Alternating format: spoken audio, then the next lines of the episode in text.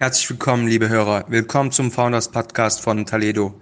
Mein Name ist Meliksha oder auch Mel. Ich bin der Gründer und CEO von Taledo. In unserem Podcast bespreche ich mit Gründern aus Deutschland die Auswirkungen der Corona-Pandemie auf die Arbeitswelt. Mein erster Gast ist der Co-Founder und Managing Director von Limehome, Lars Stäbe. Limehome hat im Oktober ihre Series A Finanzierungsrunde auf 31 Millionen Euro erweitert und das während der Krise. Bevor ich zu viel erzähle, Lars, stell dich doch bitte unseren Hörern vor. Hi Mel, danke, dass ich da sein darf. Ich bin Lars, einer der Mitgründer von Limehome und bei Limehome betreiben wir an aktuell über 45 Standorten mit mehr als 500 Zimmern Apart-Hotels in Deutschland, Österreich und jetzt auch in Spanien. Das Besondere bei unserem Modell ist, dass wir die gesamte Customer Journey komplett digitalisiert haben. Das heißt, Unsere Kunden müssen eben nicht mehr bei der, beim Check-in warten, sondern können das alles digital über ihr Handy machen, kriegen dann Zugangscodes geschickt und können sozusagen die gesamte Kundenreise digital durchleben. Und der Vorteil ist, dadurch sparen wir ganz ordentlich an Kosten vor Ort. Und das geben wir direkt an unsere Kunden weiter mit deutlich größeren ähm, Apartments, die die Kunden vorfinden, die auch einfach echt cool eingerichtet sind und Leuten das Gefühl geben sollen, einen Platz zu haben, der sich anfühlt wie zu Hause in einer fremden Stadt. Vielen Dank für die gute Zusammenfassung. Dankeschön. Also ich stelle mir das vor als eine Art Mischung und Hybrid äh, aus dem Besten von beiden Welten, Airbnb und Hotel. Und äh, nicht nur für den Kunden der Mehrwert, sondern auch für euch, dass ihr flexibel und robust auf diese Krise reagieren könnt oder robuster. Absolut richtig. Am Ende ist es echt das Beste aus beiden Welten. Eben das eine aus Airbnb, ein Produkt deutlich größer, ein eigenes Apartment mit eigener Küche, voll ausgestattet, fühlt sich an wie zu Hause, gleichzeitig aber der Qualitätsanspruch von einem sehr guten Hotel kombiniert und das sozusagen ähm, auf eine komplett digitale Art und Weise miteinander verbunden, ist das Besondere an dem Konzept. Wie kann ich mir das als Gast vorstellen? Also, wenn ich jetzt zu euch komme, das, der größte Pain für mich, ich war ja auch Berater wie du, war immer das Einchecken. Und manchmal selbst bei tollen Hotels wartet man und es dauert und man muss den Namen eingeben. Wie kann ich mir das vorstellen bei euch? Bei uns ist es so, dass der gesamte Prozess äh, komplett digital über das Handy läuft. Das heißt, nach der Buchung bekommst du eine Buchungsbestätigung und dann kannst du selber einchecken. Das ist also eigentlich das gleiche, wie du es vom Flugzeug kennst gibst dort deine Daten nochmal ein, verifizierst dich und dann erhältst du den Zugangscode für dein Apartment. Das Ganze ist zeitgesteuert und sobald du dann vor Ort bist, gibst du einfach deinen Code ein und schon bist du in deiner eigenen Suite. Und das alles natürlich kontaktfrei. Ich habe da keinen menschlichen Kontakt gehabt in dem Fall. Ganz genau, komplett kontaktfrei. Und das ist eben auch etwas, was Gäste gerade jetzt zu den Corona-Zeiten extrem schätzen. Das heißt, das Wohnen, also Hotellerie oder Gastro wohnen von morgen schon heute. Das freut mich, dass das von Deutschland ausgeht, so eine Innovation. Ich danke. Ich danke euch dafür für euren Ansatz. gerne, gerne. Auch toll finanziert von Top VCs. Dazu kommen wir dann gleich, ja? Ja. Dankeschön. Also Limo habe ich jetzt ein kleines Bild. Dazu kommen wir auch äh, klares Bild. Dazu kommen wir auch gleich nochmal zurück. Erzähl uns kurz über dich, Lars. Woher kommst du? Wie bist du dazu gekommen? Äh, bisschen kurz deine Vita, damit die Leute wissen, äh, worüber wir sprechen, woher du kommst und so weiter. Ich bin in, nach München gezogen vor inzwischen gut elf Jahren, habe hier dann studiert. BWL Informatik ähm, war auch am CDTM, das ist so ein Spezialstudienprogramm noch. Und da habe ich das erste Mal mit der ganzen Startup-Welt auch in Berührung gekommen. Relativ viele Absolventen vom CDTM haben danach selber Unternehmen gegründet, wie Hanno von Personio, Michi von Forto. Und das war eigentlich dann auch immer so mein Freundeskreis. Ähm, mich hat es dennoch erstmal in die Beratung gezogen, habe dann aber gemerkt, mich reizt es nach wie vor und ich möchte da wieder, wieder stärker in die Startup-Welt gehen. Und vor, du, du kennst das, Mel? Ja, stimmt. Und, ähm, und vor gut zwei Jahren war es dann eben soweit. Ähm, nach irgendwie hunderten Nächten in Hotels habe ich mit meinem Co-Founder Josef zusammengetan und wir haben gesagt, wir wollen eigentlich diese riesige Industrie stärker digitalisieren und, äh, und nach vorne bringen und haben dann Limehome gegründet. Spannend vielleicht für unsere Zuhörer. Wie habt ihr euch kennengelernt mit deinem äh, Mitgründer, den ich leider noch nicht kenne? Hoffentlich holen wir das mal nach. Wir haben uns ganz klassisch über, über die Arbeit kennengelernt, über McKinsey. Mhm. Hatten auch einige gemeinsame Bekannte, mhm. die haben dann sozusagen initial auch den Kontakt hergestellt und dann ist halt der typische, typische Weg, viel übers Business gesprochen, dann ein paar Mal ähm, abends auch was trinken gegangen, so geschaut auch, dass es persönlich passt. Mhm. Und so kam dann eins zum anderen und wir haben halt einfach diese gemeinsame Passion für, für Real Estate. Mhm. Ich habe selber eine kleine Ferienwohnung, habe da sozusagen auch ein bisschen was gelernt, wie die Prozesse als, im Hotel laufen. Als, als äh, Recruiting-Mensch äh, lege ich mir die Finger nach Leuten wie dir. Ja, also RWTH promoviert, du bist sehr understating, hast ja auch bisschen so einen äh, kleinen Schlenker beim VC, da haben wir McKinsey und dann die Gründung. Also viel, gratuliere dazu erst einmal, tolle Vita. Und vor zweieinhalb Jahren hast du äh, gegründet etwa, ja, mit deinem Mitgründer zusammen. Ihr seid zu zweit. Genau, richtig. Wir sind zu zweit und haben uns das Ganze dann thematisch aufgeteilt, ja. Okay, spannend. So, das heißt, äh, Limehome, du hast uns kurz ein bisschen äh, äh, Hintergrund gegeben. Vielen Dank dafür. Äh, ich und sag, äh, jetzt brennt natürlich unseren Zuhörern und mir auch. Äh, wir wissen ja, das hat uns alle betroffen. Äh, die Situation gerade, ohne in alle Details zu gehen. Jeder Mann weiß, worum es geht äh, die, äh, die Krise, die wir derzeit haben. Wie hat euch das betroffen? Wie stark hat euch das betroffen? Weil natürlich ist es auch in irgendwo Gastro, Travel, was ihr macht, auch Business Travel ist ja alles einfach rechtlich auch eingeschränkt. Wie stark betrifft euch das gerade und wie geht ihr damit um? Also ich glaube generell für uns war der größte Schock oder die größte Aufregung natürlich am Anfang des Jahres im März, als es zum ersten Lockdown kam und da war man natürlich als äh, Hotel-Startup jetzt nicht unbedingt in der, in der besten Situation. Das heißt, bei uns war am Anfang natürlich auch viel Unsicherheit erstmal da. Wir haben dann aber versucht, ähm, sehr, sehr schnell, recht, sehr konsequent auf der Kostenseite ähm, zu schrauben. Wir mussten aber Gott sei Dank niemanden von unserem äh, Team durch Corona gehen lassen Top. und haben danach aber eben auch das Produkt stark auch in der Kommunikation ähm, als eigentlich eine gute Alternative zum in der Corona-Situation angepriesen. Wir haben eben keinen Kontakt äh, mit Personen vor Ort. Leute können selber einchecken und äh, haben auch selber in die Küche, um sich was zuzubereiten. Das heißt, das Produkt hat eigentlich ganz gut gepasst. Plus wir konnten auch die Zimmer zwischenzeitlich noch ähm, in den Service Apartment Markt bringen da Long-Term vermieten. Das heißt, selbst in der härtesten Lockdown-Krise sind wir immer noch recht gut durchgekommen wow. äh, mit über 50 Prozent Auslastung und mussten halt echt keinen Tag zumachen im Vergleich zu vielen, vielen anderen Hotels, die aufgrund ihres anderen Geschäftsmodells halt wirklich komplett Standorte schließen mussten. Das ist uns glücklicherweise erspart. Was war bei denen also vor, hauptsächlich anders? Was, was hat sie benachteiligt? War das die Regulatorik oder das Klientel? Was war hauptsächlich anders? Also die Regulatorik war für alle das Gleiche. Also auch äh, wir durften nur noch Geschäftsreisende empfangen aber was vielen Hotels wirklich einen Strich durch die Rechnung gemacht hat, das war ihr, ihr Geschäftsmodell. Ganz viele Hotels sind einfach strukturiert, dass es ein Unternehmen an diesem Standort ist. Die haben ein eigenes Management, die haben eine Rezeption. Stimmt.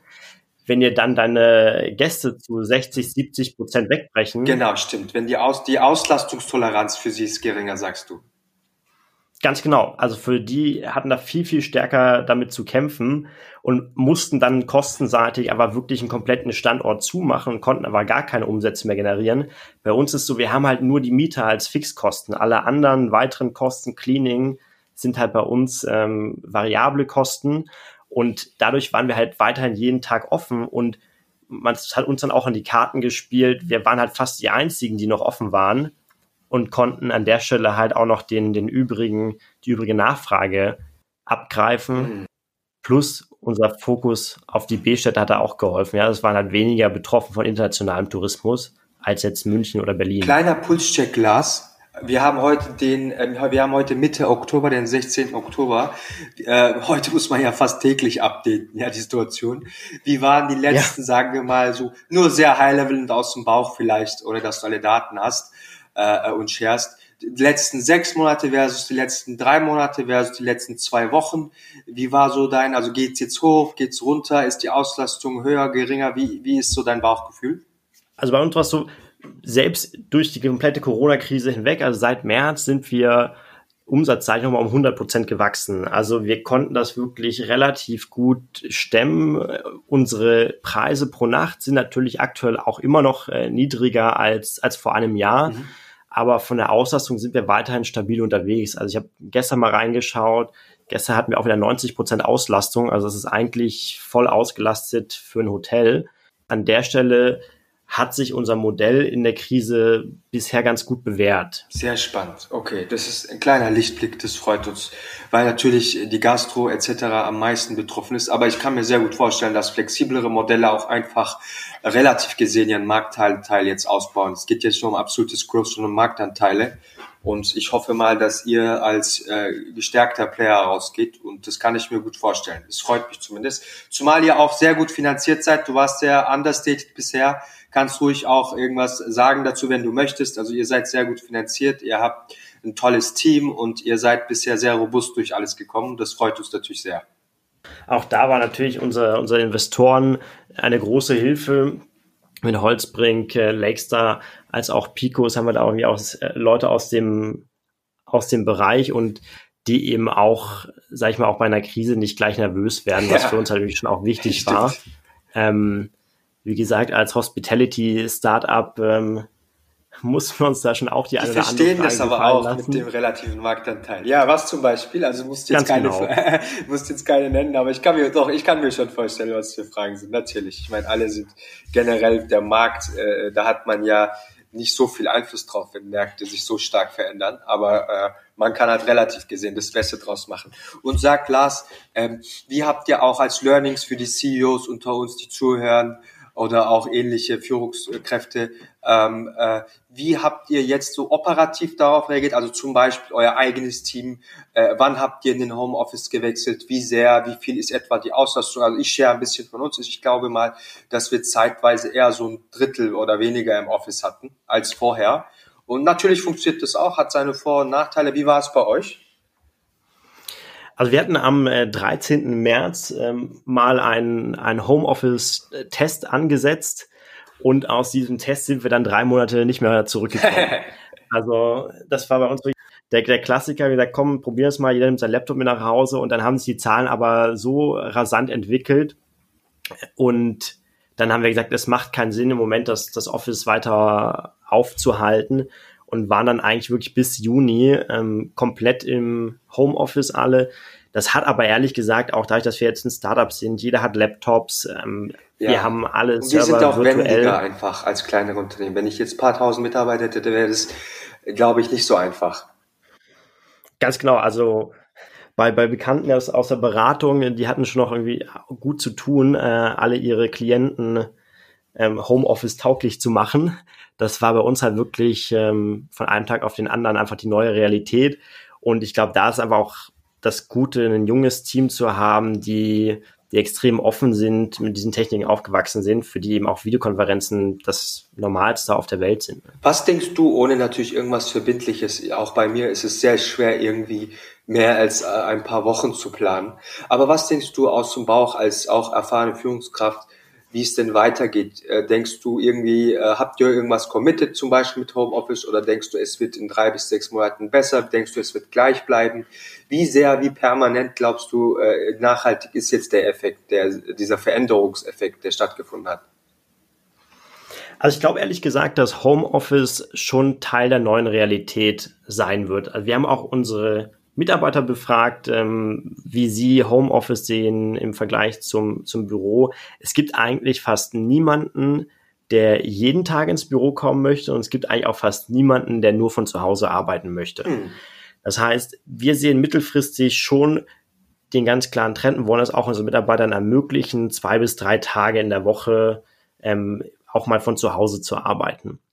Ich glaube auch ehrlich gesagt, das ist wichtig für je nach, je nach Aufgabentyp. Es gibt einfach Rollen, auch unsere Engineers, die können extrem produktiv zu Hause arbeiten, weil sie einfach nicht irgendwie alle 15 Minuten mal ähm, auf die Schulter gestupst werden. Ja. Und so muss man, glaube ich, schauen, welche, welche Aufgaben man hat und was da das richtige Setup ist. Kleiner Seitenschlenker.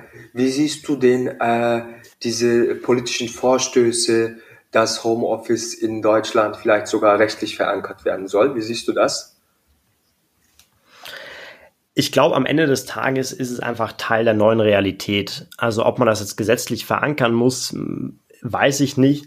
Ähm, kommt, glaube ich, auch wirklich stark auf die, auf die Branchen drauf an, wie leicht sowas umzusetzen ist. Ich glaube, wir als Unternehmer werden zwangsläufig dafür Angebote anbieten müssen, ansonsten ist das halt irgendwann auch einfach nicht mehr zeitgemäß und äh, wird dann auch ein Nachteil beim Recruiting. Hm. Sag, wie, äh, wie siehst du sonst Veränderungen außer dem Wechsel zum Homeoffice? Also ich gebe dir ein Beispiel. Ich, ich bin auch ein Freund davon, dass man auch, äh, auch wenn es jetzt viel von zu Hause gearbeitet wird, dass Teams doch sich mal ab und zu sehen, austauschen, zusammenarbeiten. Ich meine, das ist ja der Sinn eines einer Firma und das ist ja auch die Power einer Firma, warum Menschen zusammenkommen, um Probleme für Kunden zu lösen.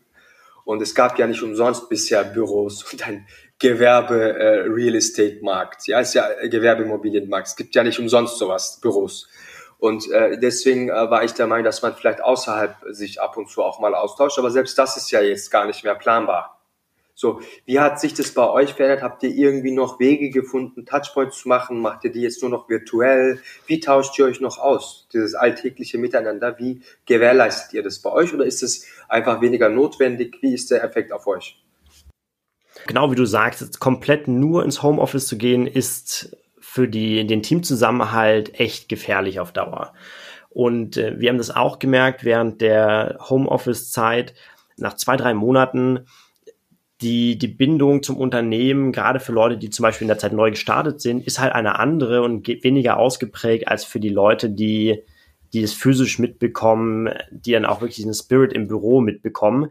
Wir haben dann auch versucht, mit äh, virtuellen Team-Events da mehr, mehr Austausch zu fördern.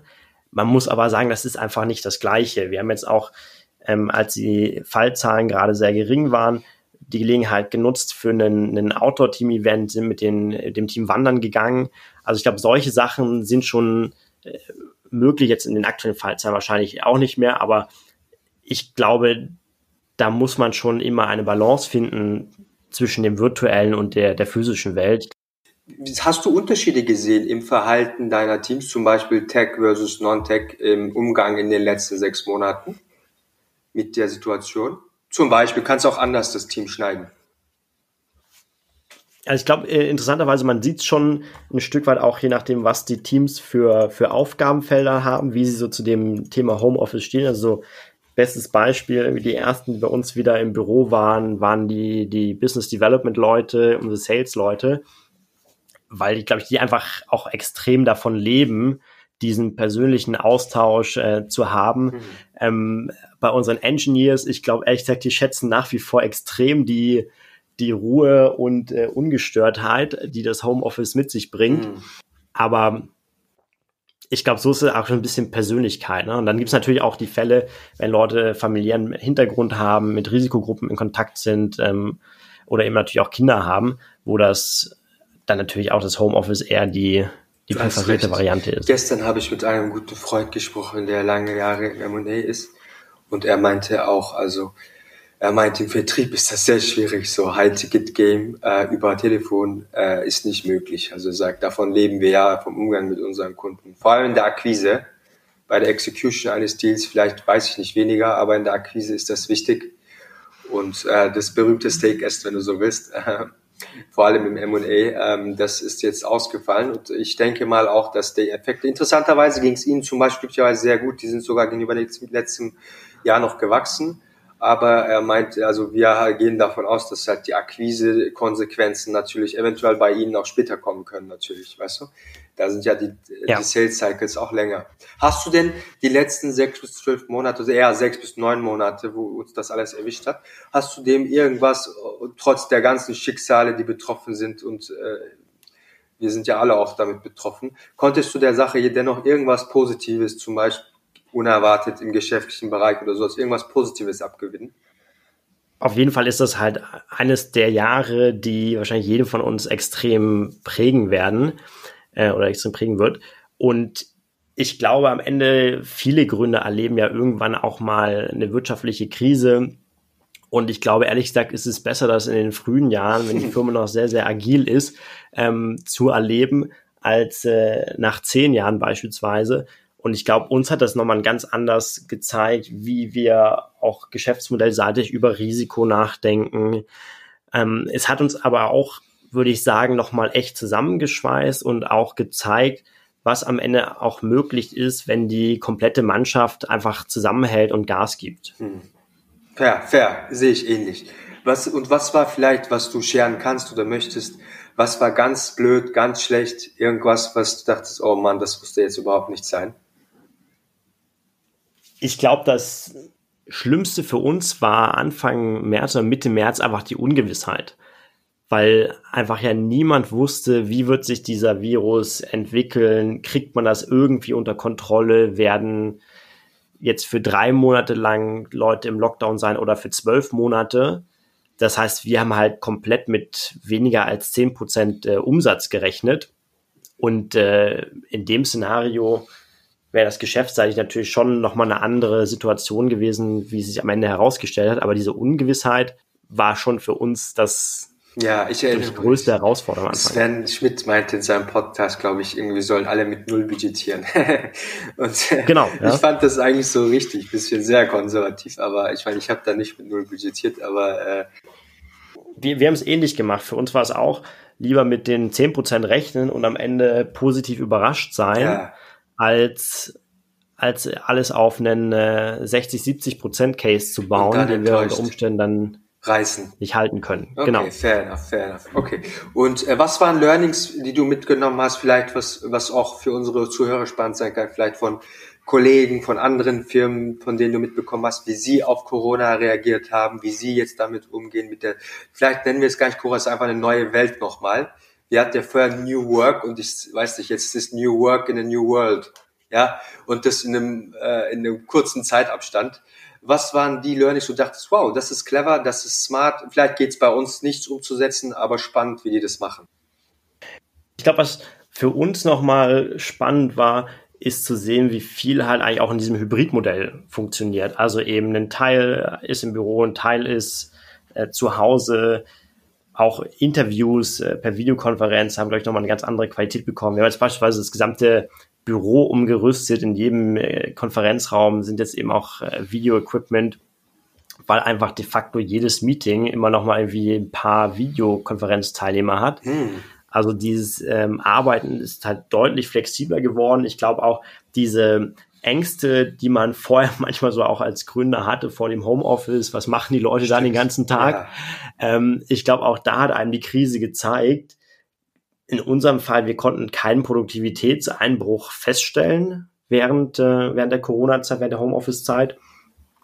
Und ähm, das, glaube ich, hat einen halt nochmal sensibilisiert dafür, dass eben auch eine Chance sein kann, uns in Zukunft da einfach dynamischer aufzustellen und auch an verschiedene Lebenssituationen von Leuten anzupassen, mhm. ohne dass das dem Business einen Abbruch tut. Okay, fair enough. Dann andere Frage, Lars. Äh, was machst du denn jetzt, äh, also wenn du das beantworten möchtest, so sehr du möchtest, äh, in welcher Tiefe auch privat. Also äh, wie lebst du jetzt deine Freizeit aus? Ich meine, wir haben äh, alle oder einige von uns hatten Hobbys, äh, können nicht mehr nachgehen, wie auch immer. Was, was machst du jetzt oder deine Freunde, die du kennst, äh, die in einer ähnlichen Situation sind, einfach in ihrer Freizeit für den Ausgleich? Der, der Sport Outdoor hat nochmal ordentlich an an Relevanz gewonnen. Also ich bin viel, viel am Joggen, Fahrradfahren, im Sommer auf dem Wasser, eigentlich so all die Sachen, die man individuell ganz gut äh, hinbekommen konnte, ähm, insbesondere wo die Fitnessstudios geschlossen waren. Und ich glaube, das ist eben auch wichtig, sich da äh, trotz auch Krise immer einen Ausgleich zu verschaffen und dann aber eben natürlich auch, äh, ich habe es schon auch sehr genossen, als die Regeln gelockert waren, sich mal wieder stärker mit Leuten auszutauschen, zum Abendessen zu treffen, mhm, mhm, ähm, sofern die die Regeln das eben zugelassen haben. Okay, fair, Dankeschön. Also Outdoor Sports ist vor allem bei dir mehr, ja? Interessant.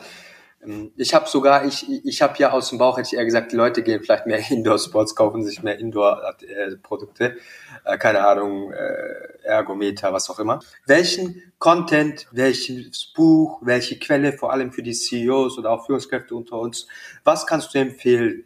Was ist das, was bei dir jetzt in den letzten ein, zwei Jahren am meisten hängen geblieben ist, wo du sagst, hey, liebe Leute, wenn ich euch eins ans Herz legen könnte, dieses dieser Content, das muss nicht ein Buch sein, kann auch was anderes, dieser Content, diese Buch oder diese Content-Quelle finde ich spannend. Gucke ich mir häufiger an, als ich vorher erwartet hätte, zum Beispiel. Mhm. Ja, ich glaube, was, was so der, was ich ganz gut fand, war auch das Buch äh, Radical Candor, was von Kim Scott. Für die, die nicht so gut Englisch sind, da heißt äh, Ehr Ehrlichkeit, ja, oder? Ganz genau. Und im Endeffekt geht sehr stark darum, wie kommuniziert man mit anderen Leuten, wie baut man Relationships auf, um, um Leuten aber einfach sehr, sehr ehrliches, direktes Feedback zu geben. Ich glaube, das ist ein Thema, was gerade in einer Welt, in der wir mehr voneinander distanziert sind, einfach umso wichtiger ist und eben auch ein Ticken schwieriger geworden ist im Vergleich zu früher, einfach weil man sich eben nicht mehr nebeneinander sitzt in vielen Situationen, sondern das eben auch über die Distanz ähm, realisieren muss. Also ich für die Zuhörer Radical Candor von Kim Scott, ja? Genau. Wenn du könntest, Lars, bei wem würdest du gerne mal Mäuschen spielen? Einmal über die Schulter gucken. Also kann auch jemand sein, den du nicht kennst, aber spannend findest. Für einen Tag durftest du Mäuschen spielen. Wer wäre das? Oder wo wäre das? Was wäre das?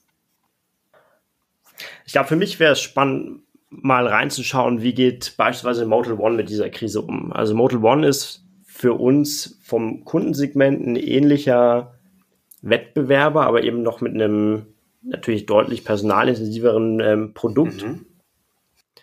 Aber da wäre es, glaube ich, für uns spannend zu sehen, wie läuft bei denen gerade das Geschäft und wie gehen die damit um. Was sind vor allem auch ihre Implikationen für die Zukunft? Spannend, okay. Dankeschön. Und wenn du äh, mir zwei Leute empfehlen solltest, die ich unbedingt sprechen sollte, wer sehr spannend ist oder irgendeine gute Story hat zu erzählen, wer wäre das? Wer wären diese zwei Leute? Ich würde dann sagen, nimm einmal Michi Wachs von Forto. Ich glaube, mit der Logistikbranche waren die Jungs immer sehr, sehr nah auch an dem Thema dran. Logistik ist ja oft ein kleiner Vorläufer zu, zu wirtschaftlichen Entwicklungen. Und dann glaube ich Hanno Renner von Personio. Mhm. Einfach aus dem Grund, dass Hanno sehr, sehr eng an den ganzen People-Themen auch dran ist, natürlich mit seiner, mit seiner Software. Und für sie das, glaube ich, auch nochmal ein ganz. Ähm, Sehr, ja. Genau. Ich würde mich auch nochmal ein spannender. Ich, mal ich danke dir. Gut, danke. Michael Wachs von Forto und Hanno von Personio, ja? Genau. Dankeschön. Und wenn dich, wenn die Zuhörer dich jetzt zum Beispiel wie ich auch sehr sympathisch finden und deine Story, wie könnte man euch unterstützen? Also natürlich immer gerne in einem Limehome übernachten und uns dann äh, Feedback geben, wie es fand, was wir noch besser machen können. Weiterhin spannend ist für uns natürlich jeglicher Kontakt in den Real Estate-Bereich. Mhm. Das heißt, jeder, der gewerbliche Immobilien hat, in einer guten Lage, ähm, egal ob jetzt in München oder auch in kleineren Städten, jetzt Chemnitz, äh, wir können eigentlich so ziemlich alles betreiben. Also auch das ist für uns extrem spannend mhm. und da sind wir, glaube ich, auch ein sehr spannender Partner mhm. für, für den äh, Real Estate-Bereich. Finanziert seid ihr, äh, okay, ein eigenes Office habt ihr, ein tolles. Wo sitzt ihr gerade? Wir sitzen am Gärtnerplatz in München, also sehr schöne Lage und Corona hat uns glücklicherweise ähm, sagen, im Side-Effekt dafür gesorgt, dass wir auch noch einen Ticken länger in dem Büro bleiben können. Wir haben im März glücklicherweise nicht den neuen Mietvertrag unterschrieben. Gott sei Dank. Und wie ist es mit, ähm, zumal ich da sehr eine gespaltene Meinung habe. Weißt du, einerseits habe ich so ganz High Level, nicht auf uns betrachtet, auf uns, sondern auf den Gesamtgewerbeimmobilien, habe ich die sehr vereinfachte innere Daumenregel entwickelt. Irgendwie, äh, man braucht eigentlich noch ein Drittel Platz, aber doch dreimal so viel, weil man ja weniger Leute im Raum haben kann, also noch mehr Abstand braucht. Das heißt im Grunde, obwohl der Bedarf sinkt, ist er doch noch gleich.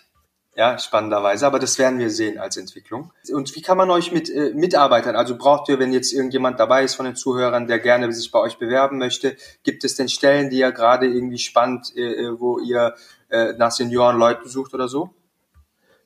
Klar, also wir sind gerade im Endeffekt haben wir wieder 30 Stellen offen. Wir suchen eigentlich an so ziemlich jeder Front. Also ob das ähm, tolle Talente sind im Engineering-Bereich, Leute vielleicht auch aus der Hotellerie, die, die was Neues ähm, probieren wollen. Überall dort suchen wir eigentlich spannende Profile, gleichzeitig auch Real Estate. Okay, spannend. Das heißt Techies, Management, Gewerbe, äh, Gewerb, äh, Leute aus der gewerblichen Immobilienbereich. Okay, angekommen. Dankeschön. Ähm, wie kann man dich dann erreichen, wenn man natürlich hoffentlich gute Absichten hat, nicht nur Werbung? Wie kann man euch erreichen? Also am Ende immer gerne über, über LinkedIn auch direkt, äh, über unsere Webseite, meine Kontaktdaten, lars at limehome.com. Mhm. Also für jeden Austausch immer gerne zu haben. Okay, super. Dann bedanke ich mich bei dir, Lars. Vielen Dank, dass du da warst. Und äh, ich werde nochmal auf ein paar Sachen hoffentlich zurückkommen.